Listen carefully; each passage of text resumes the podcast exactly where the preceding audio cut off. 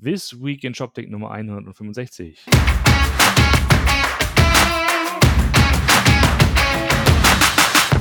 Moin Martin. Hallo Roman. Wie schaut's aus? Alles gut. Äh, der Sommer schlägt zu. In Berlin ja. sind die Sommerferien fast um, aber ich glaube, du machst jetzt Sommerferien. Ich mache Sommerferien, genau. Und das ist so das Erste, was wir sagen können, weil, also zumindest ich werde in die Sommerpause gehen. Frech. Und zwar ist das also die letzte gemeinsame Folge vor der Sommerpause und dann bin ich wieder am Mikrofon am 23. August. Ja, gut. Dann muss ich mal gucken, wie ich das hier äh, gestalte in der Zeit. Äh, wenn irgendwas Wichtiges kommt, ja, dann werde ich mich mal melden. Vielleicht, ich gucke mal, vielleicht finde ich ein, zwei äh, Gäste, mit denen man das mal machen kann, aber sonst werde ich natürlich tiefst vermissen. Ich, natürlich. Ich erinnere mich aber auch noch sehr mit, mit, mit, mit ein bisschen Schmerzen dran. Letztes, weißt du, letztes Mal mhm. war ich mhm. auch unterwegs. Da kam diese Magenta Adobe. ja, immer wenn du in Urlaub gehst, dann. genau, immer da passiert was. Die Welt also, das heißt, äh, es, es bricht die Welt zusammen. Ähm, aber wir haben jetzt auch, glaube ich, heute nicht so furchtbar viel. Was ist denn so passiert in der, in der, äh, in dieser heißen ja, wie gesagt, äh, es ist Ferienzeit und das merkt man halt auch an der Nachricht, an der Nachrichtenlage. Es hält sich alles ein wenig zurück. Was halt heute kam, und das war, ist halt, sag ich mal, datumsbedingt. Ähm, es gab heute Zahlen, also heute ist übrigens Donnerstag, aber die Folge wird ja morgen erst kommen. Aber heute gab es Zahlen von Intershop für das zweite Quartal. Und wenn, wenn, was, wenn, wenn Intershop da ist, dann ist sofort, gehen bei dir natürlich sofort alle Lampen an. ich bin ehrlich, ich habe schon drauf gewartet. ja, oh Mann. Du gibst es wenigstens zu. ich gebe es wenigstens zu.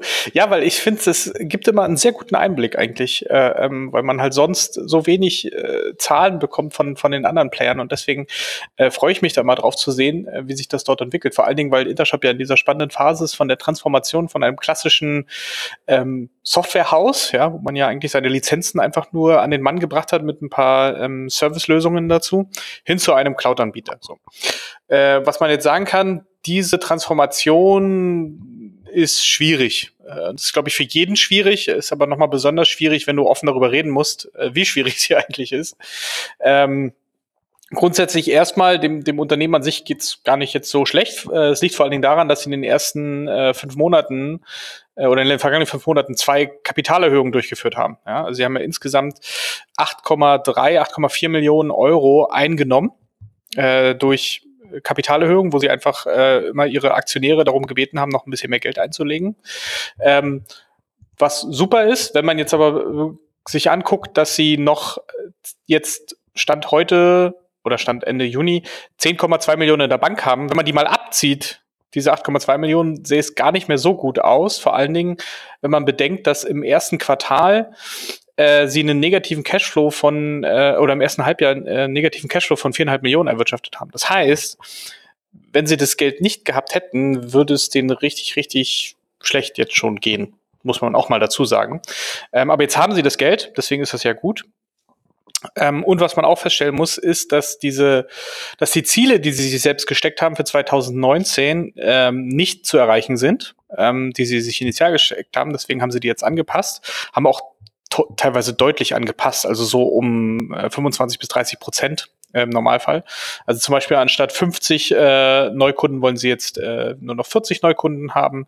Sie wollen anstatt 22 Millionen Euro Auftragseingang nur noch 17 Millionen Euro Auftragseingang äh, im Cloud-Geschäft halt verbuchen und so weiter und so fort. Und selbst das, muss ich auch persönlich sagen, sind noch sehr sportliche Ziele, weil von diesen 49, von diesem Ziel 40 trennen sie noch 30. Sie haben jetzt im ersten Halbjahr 10 Neukunden gewonnen.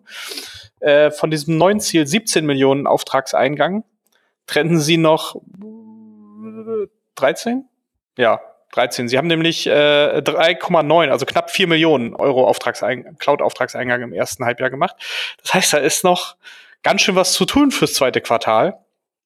Ähm, und ich habe auch, in, ich hab auch einen Beitrag geschrieben, den werden wir auch verlinken, ein bisschen mehr drauf eingegangen, ähm, was das eigentlich mit diesem äh, Cloud-Auftragseingang, ja, was das eigentlich ist, beziehungsweise wie man das zu sehen hat, weil das wird so immer groß hochgehangen, also vor allen Dingen wollen das Spiel sagen, hey, wir haben so und so viele Millionen jetzt Cloud-Auftragseingang gemacht. Das ist alles total toll und riesig und klasse und guck mal, die vertrauen uns und so weiter. Jetzt muss man einfach mal verstehen, dieser Cloud-Auftragseingang, das ist, äh, wie wir so schön sagen, Total Contract Value. Das heißt, da ist irgendwo ein Vertrag, da steht drin, über eine Vertragslaufzeit von drei oder vier Jahren zahlst du so und so viel 100.000 Euro. So. Das heißt aber auch, dass dein eigentlicher Umsatz, den du wirklich buchst, immer nur ein Bruchteil davon ist, weil du natürlich immer nur auf Jahresbasis deinen dein Umsatz dafür, da, dafür buchst. Und ähm, das ist natürlich deswegen sieht das immer so schön aus so einer großen Zahl auch aus diese 17 oder 22 Millionen sind natürlich schöne große Zahlen. Man muss aber bedenken, dass die nur in einem Bruchteil kommen und dann auch immer mit einem zeitlichen Versatz. Weil im Normalfall ist es auch so, dass die äh, Händler eigentlich immer erst voll bezahlen, also dieser Vertrag erst voll zu, zur Geltung kommt, wenn das System produktiv ist. Und so ein Produktivnahme, so ein Livegang dauert ja schon mal sechs, also ich kenne es eher so, ich habe geschrieben sechs bis zwölf, ich würde mal so sagen, der Schnitt ist eher so neun bis zwölf Monate zwischen Vertragsunterschrift und das System läuft. Das heißt, da hast du auch nochmal einen zusätzlichen Versatz drin. Und deswegen sind diese, Auf sind diese Zahlen zwar schön und wachsen und keine Ahnung was und so. Ähm, aber man muss sie halt auch so ein bisschen mit Vorsicht genießen, weil sich das halt natürlich auf der, auf der Cash-Position dann wieder ganz anders darstellt.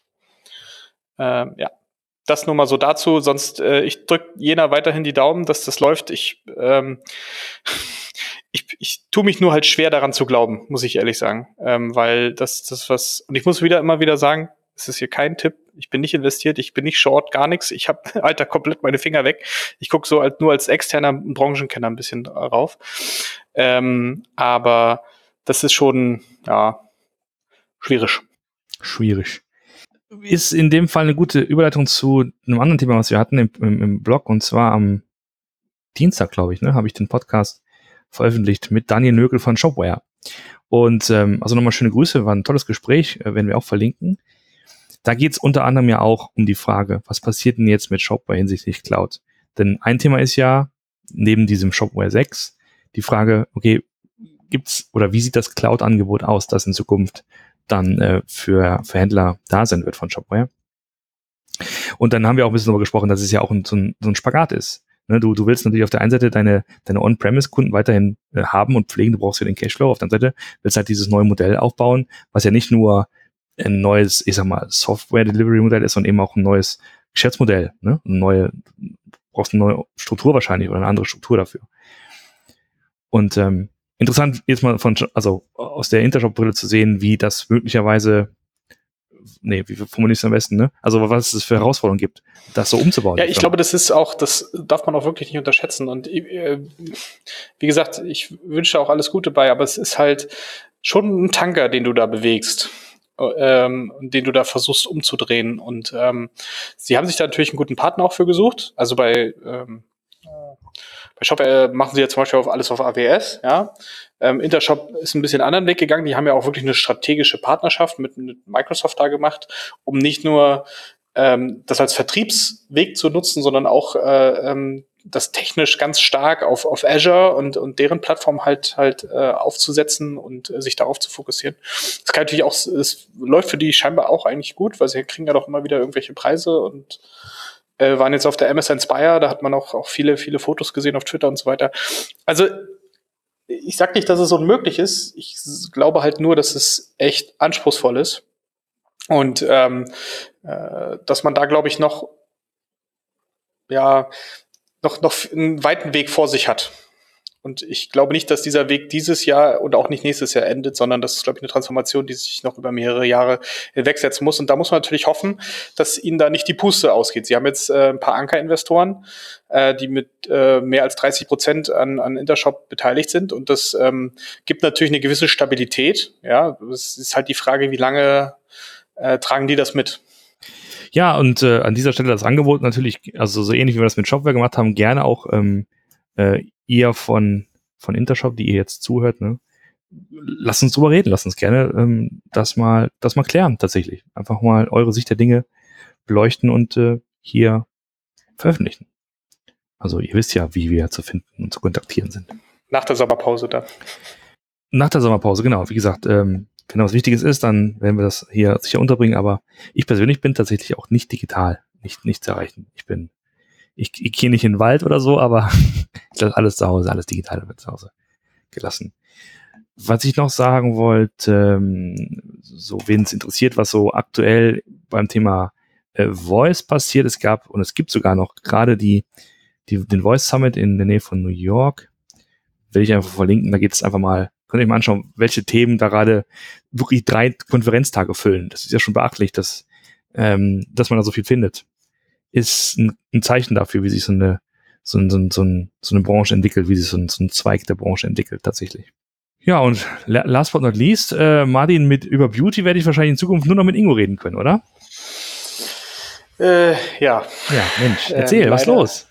Was machst du? Leider, ja, ich, es, äh, es brechen meine letzten Tage ähm, bei, bei Flaconia ich bin jetzt noch bis Ende des Monats hier. Es war eine sehr schöne Zeit, es war eine sehr intensive Zeit. Ich habe viel Spaß gehabt, viele, viele tolle Leute kennengelernt und ähm, ja, bin unendlich dankbar dafür ähm, weil es war viel auf und ab und auch ganz, ganz viel auf, muss man dazu sagen. Wir haben uns echt wahnsinnig cool entwickelt und äh, ähm, hatte auch immer viel Spaß daran, mich mit, mit Ingo von Douglas immer so ein bisschen äh, zu kabbeln. Mal gucken, wie wir das in Zukunft noch weitermachen. Ich bin ja im Herzen immer noch äh, bei Flaconi. Ich werde jetzt aber ab nächsten Monat was ganz anderes machen. Ähm, da rede ich dann mal nach der Sommerpause drüber, um den Spannungsbogen mal zu halten. Natürlich, natürlich. So da kann ich auch mehr davon erzählen. Ja, genau, genau, genau. Ähm, aber ich freue mich drauf. Ich werde dem E-Commerce äh, definitiv noch weiter erhalten bleiben. Ein bisschen entfernter als, als bis jetzt. Äh, nicht mehr so ganz operativ, aber ähm, wird trotzdem spannend. Und ich mache hier natürlich weiter. Glaube ich auch. Cool. Dann in diesem Sinne allen einen schönen, eine schöne Sommerzeit. Ähm, schönen Urlaub, wenn ihr den noch vor euch habt. Ansonsten genau. hören wir uns dann in, in alter Frische alter Besetzung Ende August wieder. Alles klar. Bis dann. Mach's gut. Bis dann. Ciao. Tschüss.